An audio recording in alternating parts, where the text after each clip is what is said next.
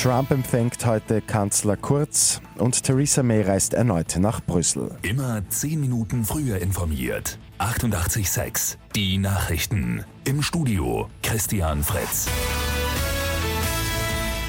Bundeskanzler Sebastian Kurz trifft heute Abend US-Präsident Donald Trump im Weißen Haus in Washington. Es ist das erste Treffen eines österreichischen Regierungschefs mit einem US-Präsidenten im Weißen Haus seit 13 Jahren.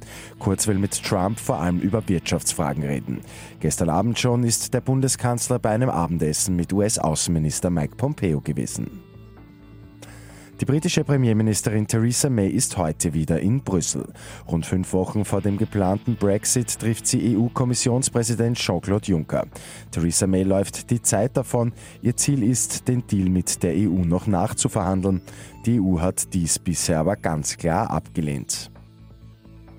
Verpflichtende Lkw-Abbiegeassistenten kommen vorerst nicht.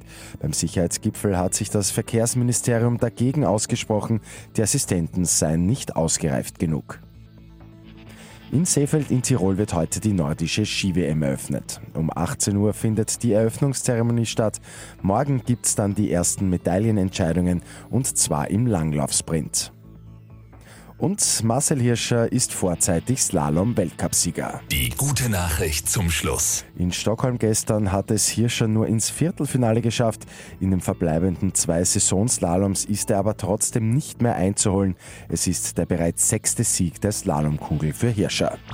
Mit 886 immer 10 Minuten früher informiert.